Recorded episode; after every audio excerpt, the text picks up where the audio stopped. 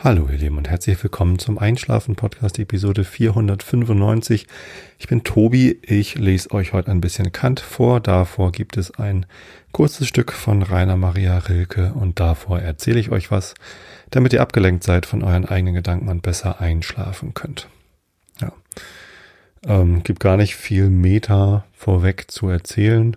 Ist nicht viel passiert die letzten zwei Wochen, keine Updates zu irgendwelchen Gartenhäusern sonst wie was. Das Einzige, was mich viel beschäftigt die letzten Tage, ist äh, die kommende Kommunalwahl in Niedersachsen. Wir haben ja zwei Wochen vor der kommenden Bundestagswahl im September. Heute ist übrigens der 11. Juli 2021 und diese Episode erscheint übermorgen am 13. Juli. Ähm, ja, und im September sind Wahlen. Erst die Kommunalwahl in Niedersachsen, wo hier so die Gemeinderäte und sowas gewählt werden. Und dann zwei Wochen später die Bundestagswahl. Fragt man sich natürlich erstmal, warum liegt das nicht an einen Tag? Da muss man nur einmal hingehen zum Wählen. Gleichzeitig zu den Gemeinderäten werden in Niedersachsen aber auch die äh, Samtgemeindebürgermeister gewählt. Eine Samtgemeinde ist hier in Niedersachsen, ich weiß gar nicht, ob es das in anderen Bundesländern auch gibt, so ein Konzept. Ich glaube, ich habe das letztens schon erzählt, dass halt mehrere Gemeinden zusammengefasst werden und die Gemeinden geben dann einige Aufgaben wie Schul, Politik, Feuerwehren und auch diese Gemeindeverbindungsstraßen an die Samtgemeinde ab. Ja, da werden äh, Bürgermeister direkt gewählt. Die Räte werden natürlich irgendwie, so wie man es kennt, mit Listen und man kann dann kumulieren und panaschieren und einzelne Kandidaten direkt wählen. Äh, also denen direkt die Stimme geben und das Auszählen ist dann ganz schön schwierig. Ähm, ja, so und parallel dazu, dass diese Räte alle gewählt werden, werden halt einige der Bürgermeisterposten äh, auch in den Kreisstädten und so werden halt Bürgermeister gewählt. Und das ist eine Direktwahl. Also nicht wie die kleinen Bürgermeister in den kleinen Gemeinden oder wie äh, Bundeskanzlerin oder Bundeskanzler. Die werden ja jeweils vom Rat oder vom Bundestag gewählt. Ne? Also wir wählen ja bei der Bundestagswahl nicht direkt den Bundeskanzler oder die Bundeskanzlerin, sondern wir wählen den Bundestag und der wählt dann ähm, die Bundeskanzlerin oder den Bundeskanzler, genau. Und hier in Karkensdorf im Gemeinderat ist es auch so, dass der Bürgermeister nicht direkt gewählt wird, sondern die Gemeinde wählt den äh, Gemeinderat, elf Personen, die dann im Gemeinderat sitzen. Und der Bürgermeister oder die Bürgermeisterin wird dann vom Gemeinderat gewählt. Also ganz genauso wie in Berlin im Bundestag. Allerdings gibt es eben diese Samtgemeindebürgermeisterposten und auch die Bürgermeisterposten in den kreisfreien Städten. Das sind sowieso nochmal andere Positionen als die Bürgermeister hier in den Gemeinden.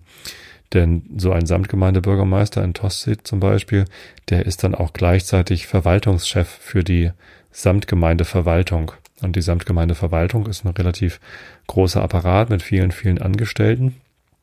Und ähm, das ist dann nichts mehr, was man ehrenamtlich nebenbei macht. Also der ähm, Bürgermeister in Karkensdorf, das ist ähm, Ehrenamt sozusagen. Da fließt zwar auch viel Zeit rein und es gibt natürlich auch eine Aufwandsentschädigung, ähm, aber es ist halt kein Vollzeitjob und Samtgemeinde, Samtgemeindebürgermeister in Tosted ist aber ein Vollzeitjob.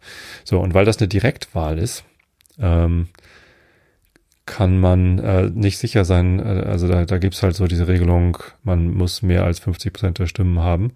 Ähm, und deswegen kommt es zu Stichwahlen re regelmäßig. Äh, geht halt in der ersten, im ersten Wahldurchgang kein Bürgermeister direkt ins Amt, sondern es kommt dann zu einer Stichwahl und die Stichwahl findet dann halt parallel zu den Bundestagswahlen statt.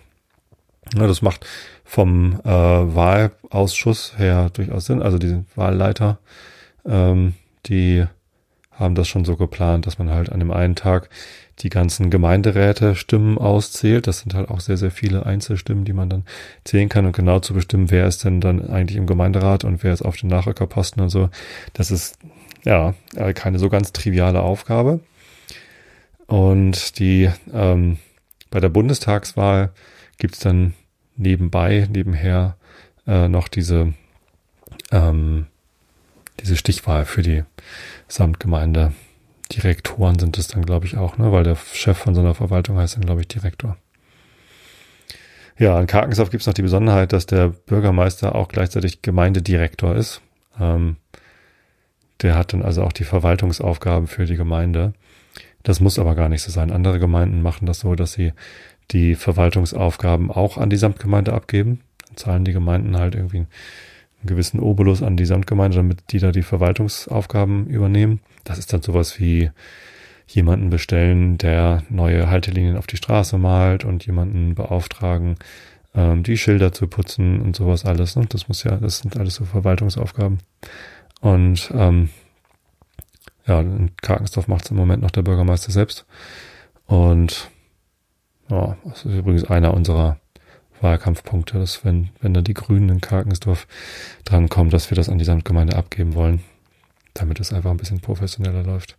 Ja, das nimmt mich viel äh, in Anspruch. Ähm, man könnte jetzt denken, die Bundestagswahl ist ja viel wichtiger als die Kommunalwahl und würde entsprechend auch viel mehr Aufmerksamkeit von mir rauben. Aber im Bundestagswahlkampf bin ich halt gar nicht so richtig involviert. Ähm, da werde ich mich natürlich auch ähm, dann bei den Supermärkten und auf dem Markt mit hinstellen, an so einen Stand von den Grünen und ein bisschen mit den Leuten plaudern, ein bisschen was erzählen.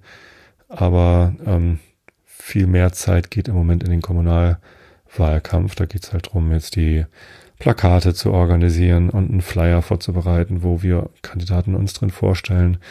Es gibt die Webseite grüne-tosted.de, wo ich im Moment sehr viel Artikel schreibe über unser ähm, Wahlprogramm, was wir dann in Karkensdorf anders machen wollen, wenn wir dann gewählt werden. Und das kostet sehr viel Zeit und Kraft und Energie. Es macht auch sehr viel Spaß, ähm, auch weil wir das ganz gut gemeinsam machen. Also wir sind eine relativ starke Gruppe hier in Karkensdorf und das macht einfach Spaß, mit denen zusammenzuarbeiten. Aber ja, fließt schon sehr viel Zeit rein und ähm, das ist so das Einzige, was ich ähm, noch über das Thema hinaus erzählen könnte. Wahrscheinlich könnte ich auch mal eine ganze Episode nur über über Wahlkampf reden. Das kann ich dann aber gerne nach der Wahl machen. Ich stehe übrigens in Karkensdorf bei der Gemeinderatswahl auf Platz 10 der grünen Liste. Äh, das ist nicht sehr aussichtsreich, dass ich überhaupt in den Gemeinderat gewählt werde. Ähm, das macht aber nichts. Der Gemeinderat in Karkensdorf hat, wie gesagt, elf Sitze und es ist unwahrscheinlich, dass wir zehn Sitze für Karkensdorf bekommen. Eine andere Option wäre natürlich, dass ganz viele Leute ihr Kreuzchen direkt bei mir setzen auf dem Wahlzettel. Dann wäre ich, ähm, könnte ich auch direkt gewählt werden. Ähm, das halte ich aber auch für unwahrscheinlich. Ja. Im Samtgemeinderat, da kandidiere ich auch. Da gibt es sogar zwei Listen. Einmal Innenbereich, das ist die Gemeinde Tosted, und einmal Außenbereich, das sind alle umliegenden Gliedgemeinden der Samtgemeinde. Und da bin ich auf der Liste für den Außenbereich auf Platz 4. Das ist ein bisschen aussichtsreicher. Und auch da gibt's natürlich die Option, dass die Leute mich direkt reinwählen. Ja, und es kennen mich schon noch ein paar Leute in, in Tosted und Umgebung, also, also beziehungsweise in der Umgebung von Tosted. Ne? Also ich bin ja in Visted aufgewachsen. Das gehört auch hier zur Samtgemeinde Tosted. Ähm, und aus meinen Schulzeiten kenne ich noch ein paar Leute. Ich weiß es nicht, ob ich gewählt werde. Keine Ahnung. Ich, ähm, ich kandidiere, weil ich glaube, dass es sinnvoll ist, ähm, ein gutes Angebot zu machen. Ich freue mich, wenn ich gewählt werde. Wenn ich für beide Räte gewählt werde, sowohl Gemeinderat Kargensdorf als auch Samtgemeinderat Tosted, wird das natürlich ein bisschen anspruchsvoll. Da muss ich mal gucken. Aber es, wie gesagt, ich halte es ja schon unwahrscheinlich, dass ich überhaupt für eins von beiden gewählt werde. Und na, mir ist es halt wichtig, dass wir einfach ein vernünftiges Angebot machen, dass die Leute sehen, okay, da gibt es was, was man wählen kann, was nicht so ganz komplett absurd klingt. Ja, das macht natürlich Spaß. Bundestagswahlkampf macht, glaube ich, insgesamt deutlich weniger Spaß. Also da wird ja im Moment mit sehr harten Bandagen gekämpft und ein sehr unschöner Wahlkampf ausgefochten. Ähm, da hätte ich, also da, da konnte ich nicht so gut schlafen. Und davon möchte ich auch gar nicht erzählen, ehrlich gesagt, weil das kein gutes Thema zum Einschlafen ist, wie da die Leute miteinander umgehen und was da so für Geschütze aufgefahren werden. Ähm, natürlich ähm, bin ich nicht aus Spaß bei den Grünen eingetreten, sondern halte das schon für eine sehr gute Option und natürlich wünsche ich mir ein möglichst gutes Ergebnis für die Grünen bei der Bundestagswahl. Ähm, und denke auch, dass Annalena Baerbock die beste der drei Kandidaten ist für das Bundeskanzleramt. Ähm, vor allem, wenn man sich guckt, was Armin Laschet und Olaf Scholz in der Vergangenheit schon alles gemacht haben, dann ja, könnte man durchaus mal jemand Jüngeres äh, nehmen, der noch nicht so viel verbrochen hat. Ähm, Genau, aber das Wichtigste bei all diesen Wahlen ist mir ja immer, dass die Leute demokratische Parteien wählen. Und nur weil bestimmte Parteien bei einer demokratischen Wahl antreten, heißt noch lange nicht, dass sie demokratisch sind. Und ich halte die AfD für eine Partei, die eher ein Problem hat mit der Demokratie. Und würde mir wünschen, wenn so wenig Leute wie möglich die AfD wählen.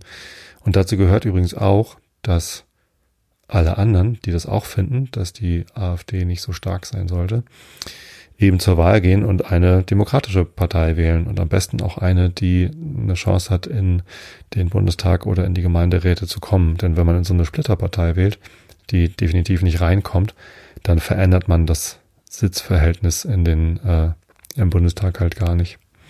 Und dann hat man also auch keinen Einfluss drauf genommen. Ja, also hat man natürlich einen Einfluss auf das prozentuale Ergebnis aller anderen Parteien, aber eben nicht auf die Sitzverteilung. Ja, und ich finde es wirklich unanständig, dass da so viele wirklich schräge Menschen im Bundestag sitzen, die eigentlich die Demokratie nur beschädigen wollen. Gut, insofern hier schon mal ein Wahlaufruf. Ihr könnt ja auch alle Briefwahl machen. Äh, ich werde das machen. Ich werde Briefwahl machen, ähm, weil ich dann am Wahltag nicht extra hinlatschen muss und auch einfach viel zu interessant finde, was alles auf den Listen draufsteht. Dann sieht man den Wahlzettel schon jetzt und kann sich in Ruhe überlegen, wen man denn eigentlich wählt. Ja. Apropos wählt. Das Thema der heutigen Episode ist das Agile Fluency Model. Das ist ein, ja, also es geht um Arbeit, also es geht um meine Arbeit. Ich bin ja Softwareentwickler beziehungsweise mittlerweile im Management angesiedelt. Ähm, das heißt, ähm, ich programmiere nicht mehr selbst, sondern äh, die Leute um mich herum programmieren und ich versuche halt die bestmöglichen um die bestmögliche Umgebung für alle zu schaffen, so dass äh, wir ein gutes Produkt abliefern können. Und äh, ja, agil kennt ihr schon, habe ich schon oft drüber gesprochen, ist quasi eine Zusammenfassung von moderneren Herangehensweisen daran, wie man denn Software entwickelt.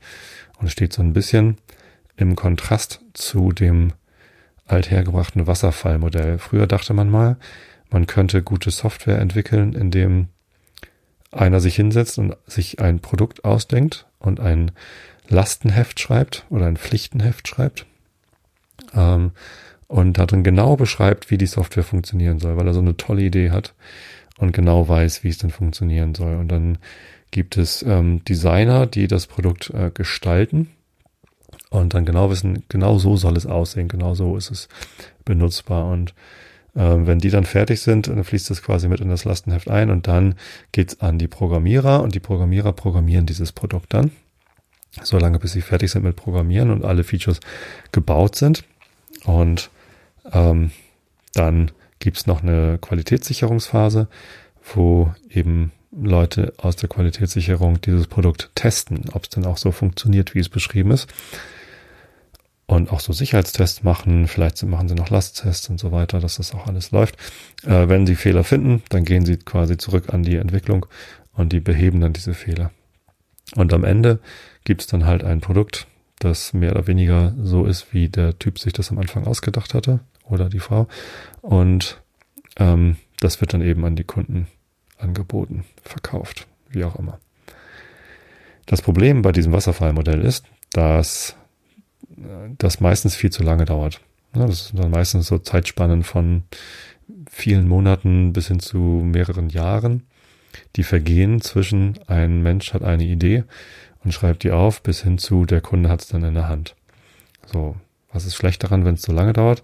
Naja, ähm, einerseits ist es halt sehr viel Zeit, die investiert wird. Und Zeit ist in dem Sinne natürlich auch Geld, weil da ganz viele Mitarbeiter beschäftigt werden. Und dieses Geld wird investiert, ohne dass man selber schon einen Umsatz machen kann, weil äh, der Kunde ja noch nichts in der Hand hat. Und zweitens weiß natürlich niemand, ob die Idee die, dieser Produktmanager oder wer auch immer sich das Produkt ausgedacht hat, auch tatsächlich funktioniert. Das kann man zwar hoffen und sich wünschen, aber wissen kann man es nicht. Und drittens, selbst wenn dieser Mensch eine richtige und gute Idee hat, kann es sein, dass in dieser langen Zeit entweder ein Konkurrent mit einem ähnlichen Produkt auf den Markt kommt und dann quasi die Kunden sich schon alle wegschnappt oder äh, sich die Rahmenbedingungen ändern. Das heißt, das Produkt wird eventuell gar nicht mehr gebraucht, weil, naja, vielleicht hat man sich gedacht, ich baue mal ein Produkt, das mir den Beat-Prozess bei Online-Auktionen irgendwie vereinfacht. Und äh, wenn das Produkt dann fertig ist, gibt es aber gar keine Online-Auktionen mehr. Oder die Online-Auktionen haben das alles schon selber eingebaut. Was so ein bisschen der Konkurrenzfall vielleicht wäre. Oder ja, was auch immer. Also ähm, es können sich halt, also solche Produkte sind meistens relativ komplex und kompliziert und äh, es kann halt ganz schnell sein, dass das Produkt, was man sich vor anderthalb Jahren ausgedacht hat, dann zu dem Zeitpunkt, wenn es dann auf den Markt kommt, gar nichts mehr bringt. Ja. Ähm, darüber hinaus gibt es in diesem Wasserfallmodell noch eine ganze Reihe weiterer Probleme. Meistens haben die Entwickler halt einfach nur ein Lastenheft vorliegen und der Produktmanager oder die Produktmanagerin, die, ähm, die haben keinen direkten Kontakt, sondern Entwickler müssen dann eben oder Entwicklerinnen Thema Gendern hatte ich letztes Mal schon, ne? Ähm, übrigens habe ich letztes Mal in der letzten Episode dann noch den, den Witz gebracht, dass äh, ein Arzt ja nicht sein äh, Geschlechtsteil, sein männliches Geschlechtsteil braucht, um den Beruf auszuüben, hoffentlich. Äh, ich bin darauf hingewiesen worden, dass äh, es natürlich auch Männer gibt, die gar kein männliches Geschlechtsteil haben. Also Transmenschen ähm, gibt es natürlich auch. Ich habe da ein bisschen tatsächlich äh, durcheinander gebracht, das biologische Geschlecht und das, mit dem man sich tatsächlich identifiziert. Ähm, das macht es nicht einfacher. Äh, da muss man natürlich auch immer dran denken. Auf gar keinen Fall wollte ich damit sagen, dass Männer, die keinen Penis haben, keine Männer sind. Das ist natürlich falsch. Ja. Ähm, gut. Genau, also es gibt ja das Lastenheft und die Entwicklerinnen und Entwickler sollen halt da reingucken und einfach programmieren. Ähm, Fragen stellen an den Produktmanager oder die Produktmanagerin ist dann schwierig, äh, weil der oder die sich schon auf was ganz anderes konzentriert und schon die nächste tolle Idee hat und das nächste Lastenheft schreibt. Ähm, und daraufhin ist natürlich sehr wahrscheinlich, dass im Endprodukt äh, einige Sachen ganz anders funktionieren oder eben nicht so gut funktionieren, wie sich die Produktmanagerin, der Produktmanager das ausgedacht hat. Der Produktmensch, könnte ich sagen. Und das ist natürlich irgendwie, ja, ist blöd. So. Und für all diese Probleme und noch viel mehr ähm, haben sich agile Methoden entwickelt. Und da gibt es ja das agile Manifest ähm, unter agilemanifesto.org gibt es äh, das agile Manifest, das ist auf Englisch. Es gibt aber unten die Möglichkeit, in andere Sprachen umzuschalten. Ähm, ich kann es ja mal vorlesen. Wir erschließen bessere Wege,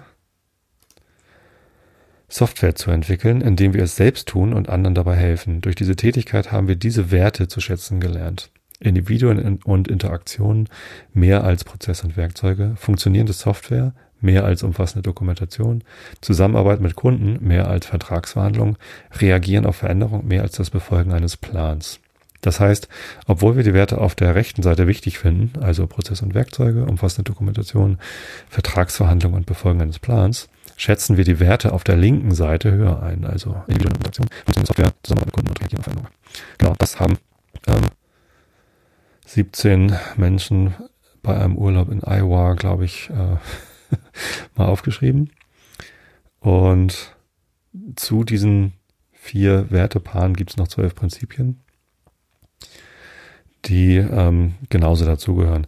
So, und diese zwölf Prinzipien, die lese ich jetzt nicht vor. Ich kann nur äh, mein liebstes Prinzip einmal vorlesen. In regelmäßigen Abständen reflektiert das Team, wie es effektiver werden kann und passt sein Verhalten entsprechend an.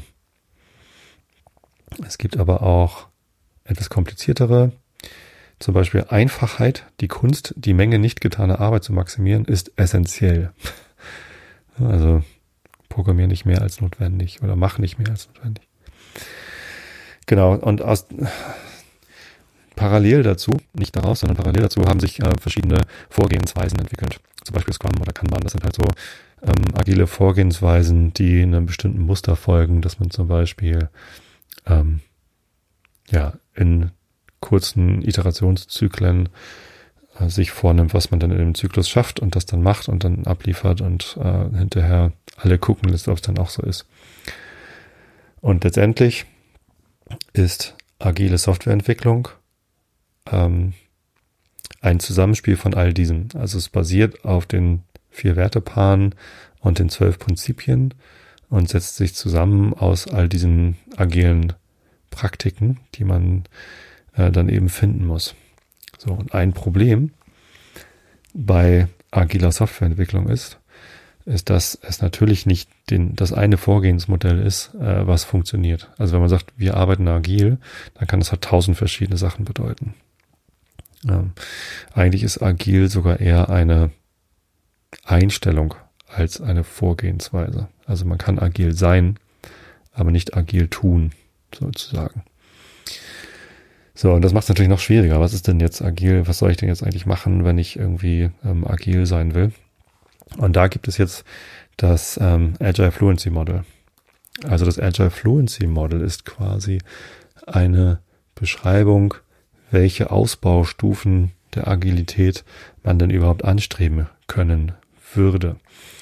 Und da gibt's halt verschiedene Stufen oder Haltestellen und es sieht so ein bisschen aus wie ein Maturity Model. Also je weiter man kommt, desto agiler ist man.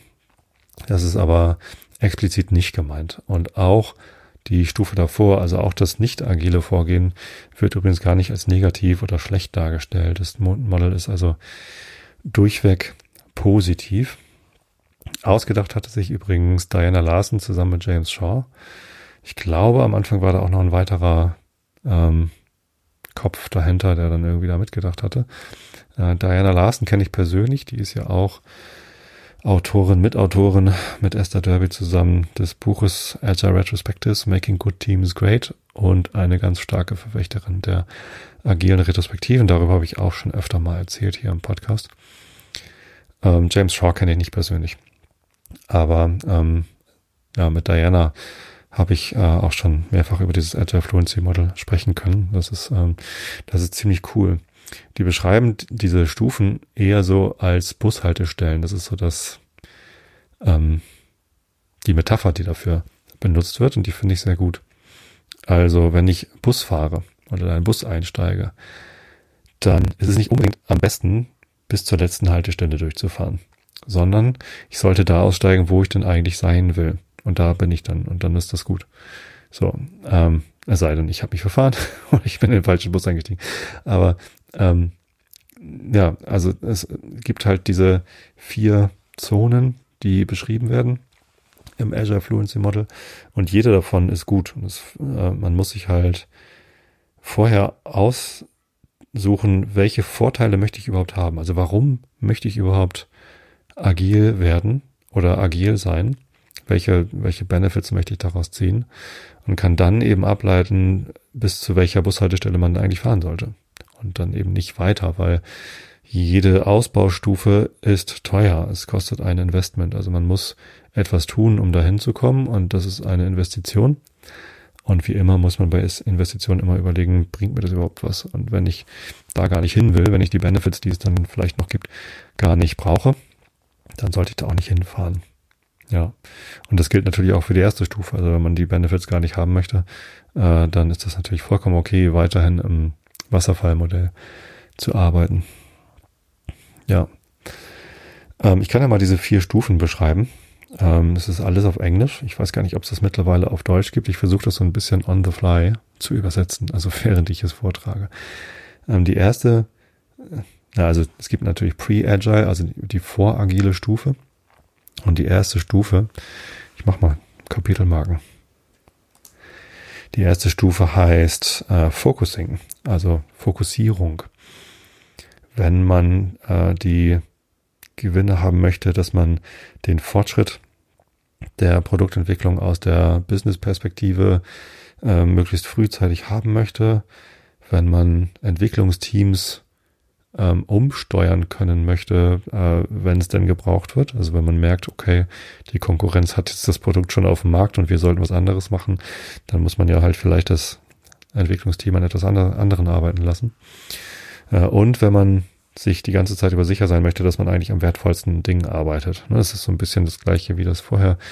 Ähm, wenn man feststellt, es gibt eigentlich gerade was viel Wertvolleres, woran das Team arbeiten sollte, ähm, dann möchte man das ja vielleicht umsteuern. Aber auch das Team möchte ja wissen, dass es immer am wertvollsten Teil arbeitet und nicht irgendwelchen Quatsch macht. Das ist ja auch eine Motivationsfrage. Dann ist halt Focusing die richtige Stufe. Ähm, um dahin zu kommen, muss man an der Teamkultur etwas verändern. Also Teamkultur im Sinne von, wie arbeitet denn das Team eigentlich zusammen? Welche Einstellungen liegen denn im Team vor?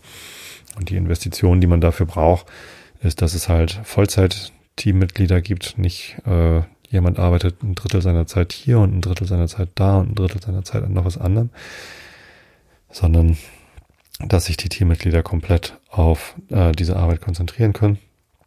Ähm, sollte einen Team Workspace geben, also ein Ort, wo sich das Team treffen kann. Idealerweise natürlich einen physischen Ort. Wenn das nicht geht, weil gerade eine Pandemie ist oder weil man in einer globalen Firma arbeitet, so wie ich, dann ist auch ein virtueller Ort natürlich okay, aber es muss halt ein Zuhause geben, ein, ein Ort, wo man sich treffen kann, wo man sich austauschen kann.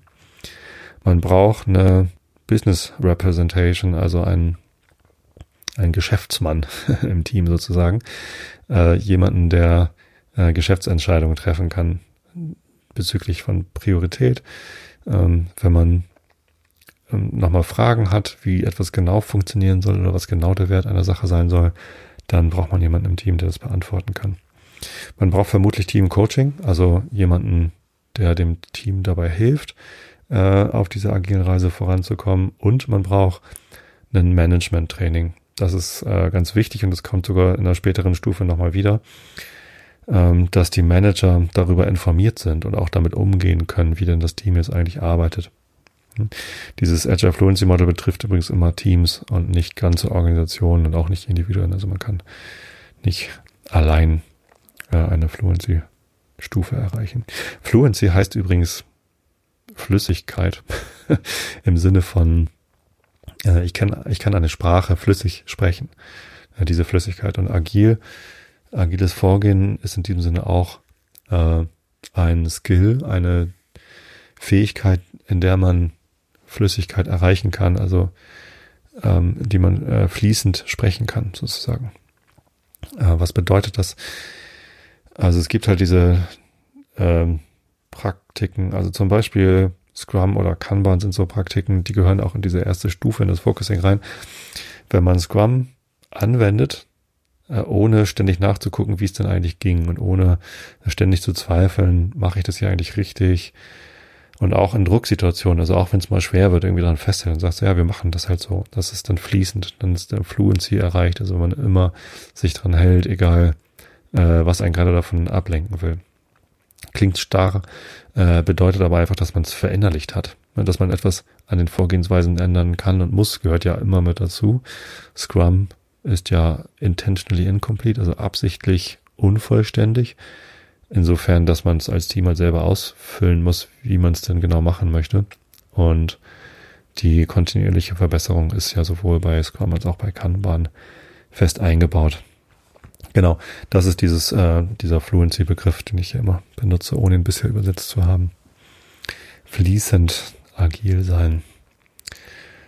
Ja, ähm, und die Abschätzung von Diana und James ist, dass man zwei bis sechs Monate braucht, um diese Fundamentals sich zu erarbeiten und dann ein Focusing-Team haben kann. Die nächste Stufe, die man erreichen können wollte, heißt Delivering, also liefernd. Ein Team kann fokussiert oder liefernd sein.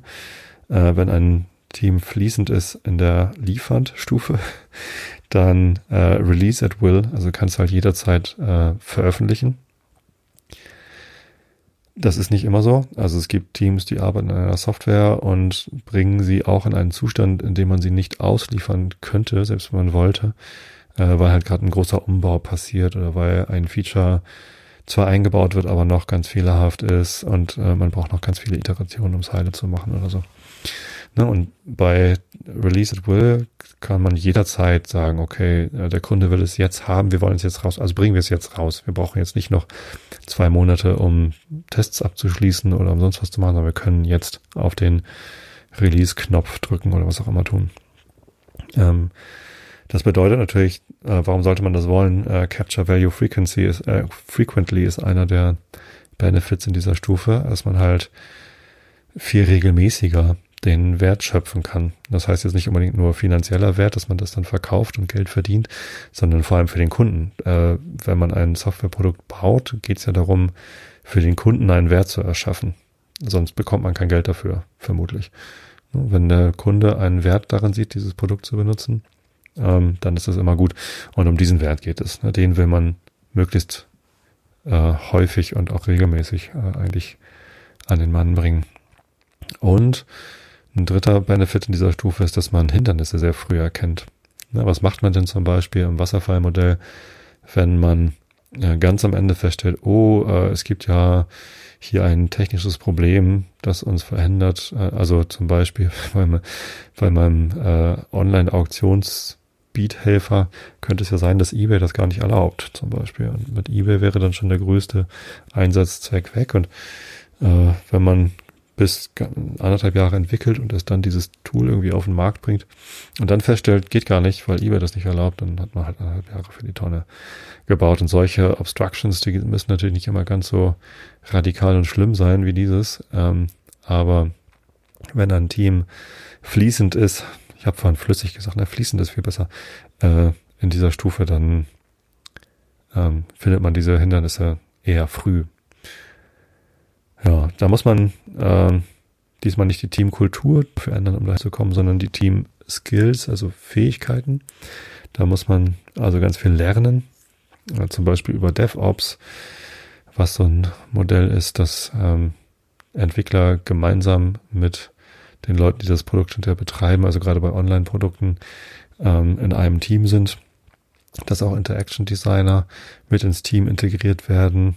Ähm, braucht ganz viel technisches Training, zum Beispiel Test First, äh, Behavior Driven Development oder Test Driven Development sind dann so schlicht Stichworte. Das sind so Techniken, die muss man halt lernen und sich aneignen. Ähm, und das größte Investment in dieser Phase ist wahrscheinlich der die Produktivitätseinbußen, die das Team hat, während man denn so viel lernt. Denn wenn man damit anfängt, dann muss man erst, dann wird man automatisch erstmal langsamer, weil man da ganz viel lernen muss, weil man Prozesse umstellen muss und dann ist man halt eine kurze Zeit lang nicht so schnell. Klingt kontraintuitiv, weil Agil ja auch immer mit schnell und kurzen Zyklen verbunden wird. Aber natürlich, wenn man damit anfängt, dann muss man halt lernen und das macht einen dann erstmal langsamer. Das ist also das größte Investment hier und ist auch das am schwierigsten zu kommunizierende und äh, ja, erreichbare manchmal. Ja. Extreme Programming ist auch eine Sache aus dieser, die in dieser äh, Zone häufig irgendwie eingesetzt wird. Von Kent Beck eine Idee aus den späten 90ern. Ja. Genau. Die dritte Stufe heißt Optimizing. Ähm, und das ist dann schon ein, eine Zone, in der ähm, ja nicht nur ein einzelnes Team, sondern das Team auch schon über sich hinausstrahlt und auf eine ganze Organisation äh, wirkt. Da geht es darum, dass man, wenn man fließend ist in dieser Zone, ähm, wirklich besonders gute Produktentscheidungen treffen kann, weil einfach alle Informationen da sind, die man braucht, weil man, weil das Team genau weiß, äh, wofür es eigentlich da ist und so weiter und so fort. Ähm, ein weiterer Wert, den man erschließt, wenn man dort fließend ist, ist, äh, dass man ähm, Übergaben vermeidet, weil man einfach alle Leute, die man braucht, in dem Team hat und alles so Hand in Hand geht, dass man äh, keine Wartezeiten mehr hat. Äh, und ja, dadurch werden dann in dieser Zone eben auch sehr viel mehr Innovationen und auch Disruptionen möglich, weil man ähm, halt dann tatsächlich viel schneller äh, ganz exzellente Produkte liefern kann. Ähm, ich glaube, es gibt momentan sehr wenige Firmen, die überhaupt fließend in dieser äh, Zone sind. Aber man kann es probieren, wenn man, ähm, wenn man diese Benefits haben möchte. Ähm, man nennt diese Stufe oder Diana und James nennen diese Stufe auch Agile's Promise. Also die erste hieß Agile Fundamentals, äh, die zweite hieß auch Agile Sustainability, also Delivering, dann ist man halt nachhaltig und kann halt nachhaltig agil arbeiten. Ähm, Agile's Promise ist die dritte. Das ist so das Versprechen, dass man ähm, dann halt ja besonders tolle Produkte liefert und so weiter und so fort. Ähm, ich halte ja auch schon äh, viele der Werte, die man in den vorherigen Zonen erreichen kann, für ein agiles Versprechen. also sind alles Promises. Ähm, aber das hier ist so das große Promise, dass man dann irgendwie besonders äh, tolle Produkte auf den Markt bringen kann.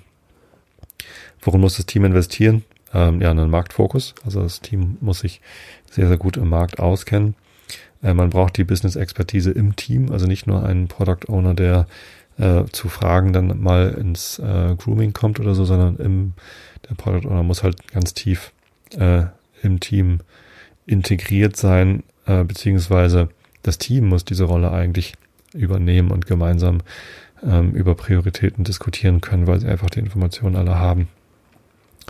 Entsprechend muss das Team auch die ähm, Business Ownership übernehmen, also Verantwortung für. Oh, jetzt kommt hier gerade richtig schöner Landregen runter. Ganz kurz abgelenkt. Toll. Ist gut für die Pflanzen.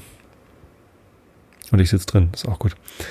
Ähm, und ja, und, und auch hier steht wieder Management Coaching, also damit umzugehen ähm, und sich da nicht, nicht nur irgendwie wundernd davor stehend zu sehen, äh, muss das Management halt darin gecoacht sein, dann eben auch Teil des Teams zu sein und das ähm, zu akzeptieren, dass sie selber Teil dieses agilen Spiels sind. Ja. Und die letzte Stufe heißt Strengthening, was heißt Stufe? Zone, wo man hinfahren kann, wenn man dann möchte. Äh, Diana und James sagen selbst, dass sie äh, kaum eine Firma kennen, die dorthin fahren wollen würde und es auch für die meisten Firmen keinen Sinn macht, ähm, dorthin zu kommen.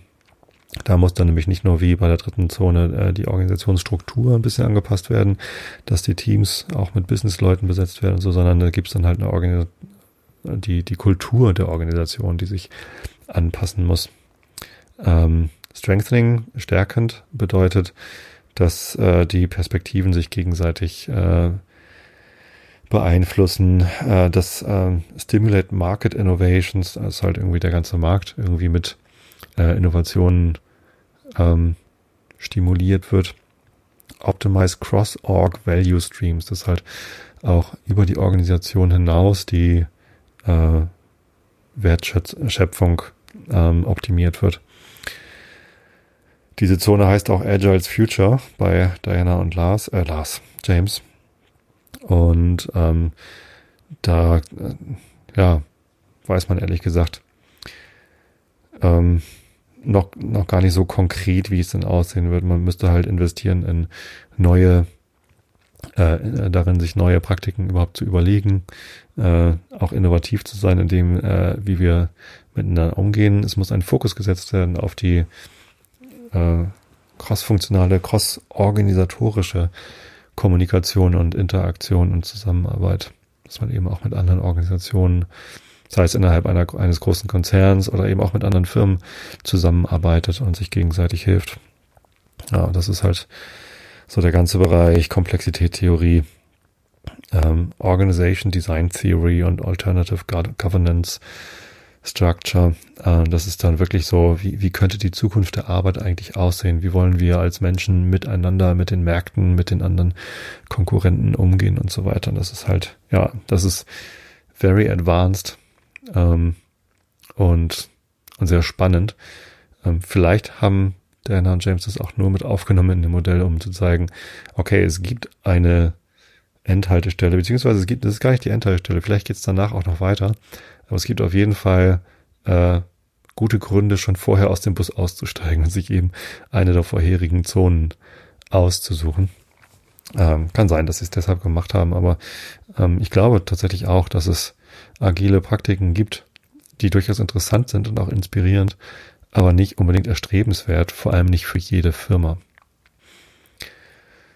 Ja, so viel zum, zum Agile Fluency Model im, im Überblick. Ähm, ich finde das total spannend. Und was man damit jetzt machen kann, ist, ähm, es gibt zwei Kurse, die angeboten werden. Natürlich, also natürlich wollen ja Diana und James damit Geld verdienen. Es gibt natürlich ähm, Kurse, die man für teuer Geld irgendwie sich äh, buchen kann. Ich habe einen mitgemacht. Anfang des Jahres habe ich den Agile Fluency Diagnostic Facilitator Kurs mitgemacht. Veranstaltet von IT Agile. Wolf Gideon Blick hat es äh, geleitet. Kenne ihn aus dem Studium. Und das war ein ziemlich cooler Kurs. Da haben wir halt gelernt, wie man ähm, als Agile Coach mit einer Organisation erstens mal rausfinden kann, bis zu welcher Haltestelle wollen wir eigentlich fahren. Und dann so eine Diagnostik durchführen kann, äh, wie fließend sprechen wir denn diese Stuf äh, Zone schon? Also wie fließend können wir denn alle Skills, die man braucht, um in dieser Zone äh, sinnvoll arbeiten zu können? Ähm, und das war cool, weil ich halt in diesem Workshop ganz viel über das Modell gelernt habe, ähm, andere Coaches kennengelernt habe. Ich habe leider häufig bei solchen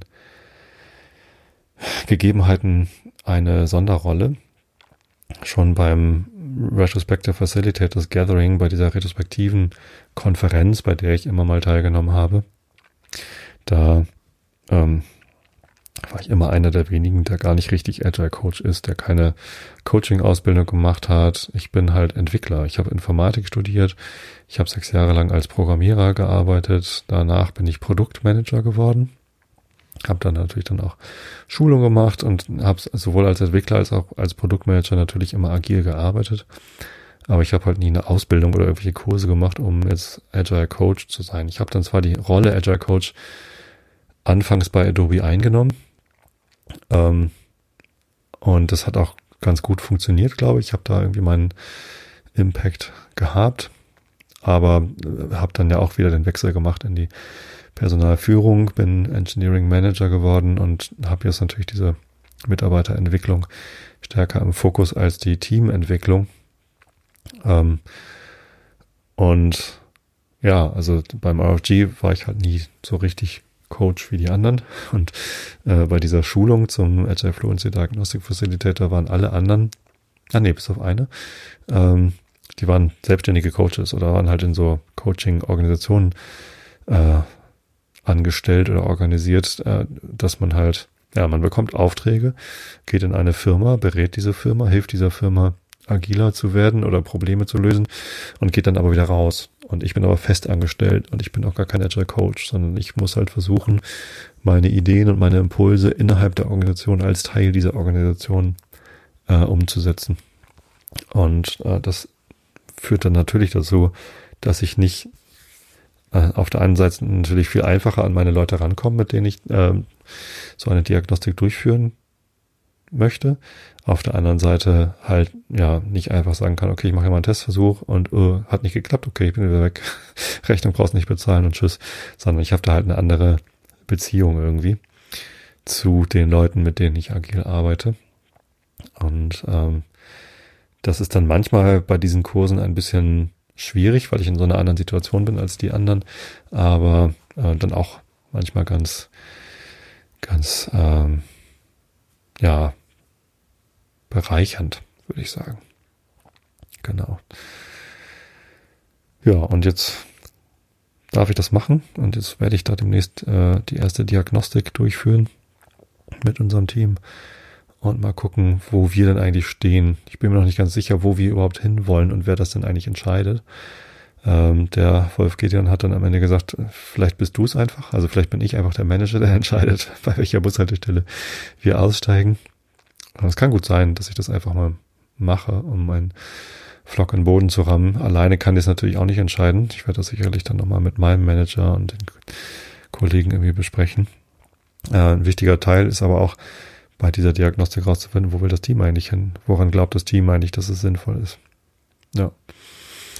Und dann kann man halt gucken, ähm, was fehlt uns eigentlich? Welcher Skill fehlt uns genau? Denn ja, wir haben Scrum eingeführt, ja, wir benutzen Jira, ähm, das reicht ja aber nicht, um agil zu sein, sondern da fehlen halt viele weitere Bausteine und Puzzle, ähm, über die man nochmal reden muss und guckt, wie man die dann einfach auch bekommt. Ja.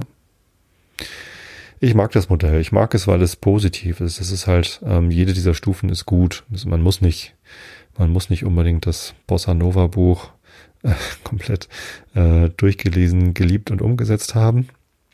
Auch wenn das ein sehr gutes Buch ist. Ähm, es ist halt sehr advanced. So, da steht halt ganz, ganz viel drin. So, und für einige Firmen reicht es halt auch aus, äh, sich Scrum anzugucken und ähm, die Teile daraus zu nehmen, die dem Team dort weiterhelfen. Ich glaube, ähm, manchmal läuft halt was schief und man bekommt die, ähm, die Werte nicht, die man sich versprochen hat von der Einführung eines agilen Vorgehens. Aber und dann, dann ist es für die Agilisten immer einfach zu sagen, ihr habt es halt falsch gemacht und ihr müsst es richtig machen. So, aber was heißt denn falsch und was heißt denn richtig? Und äh, ich glaube, mit diesem Agile Fluency Model es ist ein bisschen einfacher, nochmal genau zu beschreiben, okay, wo wolltest du überhaupt hin? Also was war überhaupt das, was du durch Agilität erreichen wolltest? Und an welchen Stellen hapert es denn vielleicht? Also hast du vielleicht an dieser einen oder anderen Stelle ein bisschen zu sehr gespart und nicht genug investiert, um, um dort wirklich fließend diese, das hier umsetzen zu können. Ja, und das ist dann natürlich, ähm, also ich finde es halt äußerst hilfreich und, und auch spannend. Ja. Gut, soweit zum Agile Fluency Modell. Wenn ihr da Fragen habt, wendet euch vertrauensvoll an Wolf Gedeon Blick und bucht einen Kurs. Nein, ähm, da gibt's halt auch eine Community. Ne? Die ganze Agile Community ist halt auch sehr viel Gestalt und auch innerhalb der Agile Community ist dieses Modell noch nicht so etabliert, dass da jetzt sich alle dran halten oder irgendwie alle damit arbeiten. Das ist immer noch ein Randthema. Ähm, aber ja, wenn ihr darüber in Austausch treten wollt, dann gerne. Ich aber gucke jetzt mal, ob mein Kindle aufgeladen genug ist. Dann lese ich euch ein bisschen Rilke vor. Ja, ich habe ein bisschen Akku. Wir sind, glaube ich, in der dritten Duineser Elegie äh, bei Position 1540. Du nicht hast ihm wehe, nicht seine Mutter, hat ihm die Bogen der Brauen so zur Erwartung gespannt. Nicht an dir, ihn fühlendes Mädchen an dir nicht, bog seine Lippe sich zum fruchtbaren Ausdruck. Meinst du wirklich, ihn hätte deine leichter, hätte dein leichter Auftritt als erschütternd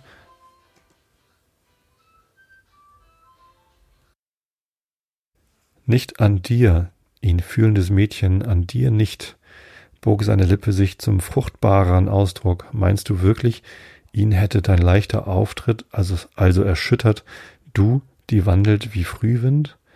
Zwar du erschrakst ihm das Herz, doch ältere Schrecken stürzten in ihn bei dem berührenden Anstoß. Ruf ihn, du rufst ihn nicht ganz aus dunklem Umgang.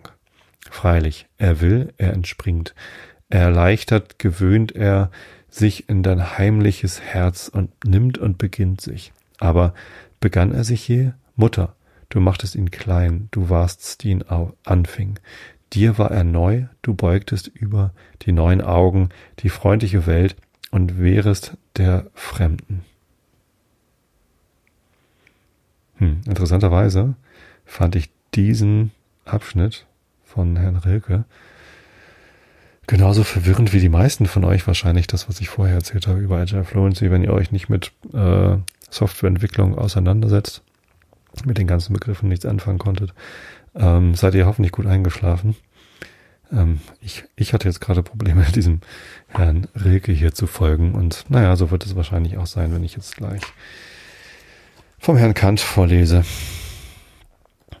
Wir sind bei Immanuel Kant in der Kritik der reinen Vernunft beim erst, des ersten Hauptstücks erster Abschnitt angekommen, die Disziplin der reinen Vernunft im dogmatischen Gebrauche auf Seite B 740. Augen zu und zugehört. Die Mathematik gibt das glänzendste Beispiel einer sich ohne Beihilfe der Erfahrung von selbst glücklich erweiternden reinen Vernunft. Beispiele sind ansteckend, vornehmlich für dasselbe Vermögen, welches sich natürlicherweise schmeichelt, eben dasselbe Glück in anderen Fällen zu haben, welches ihm in einem Falle zuteil worden.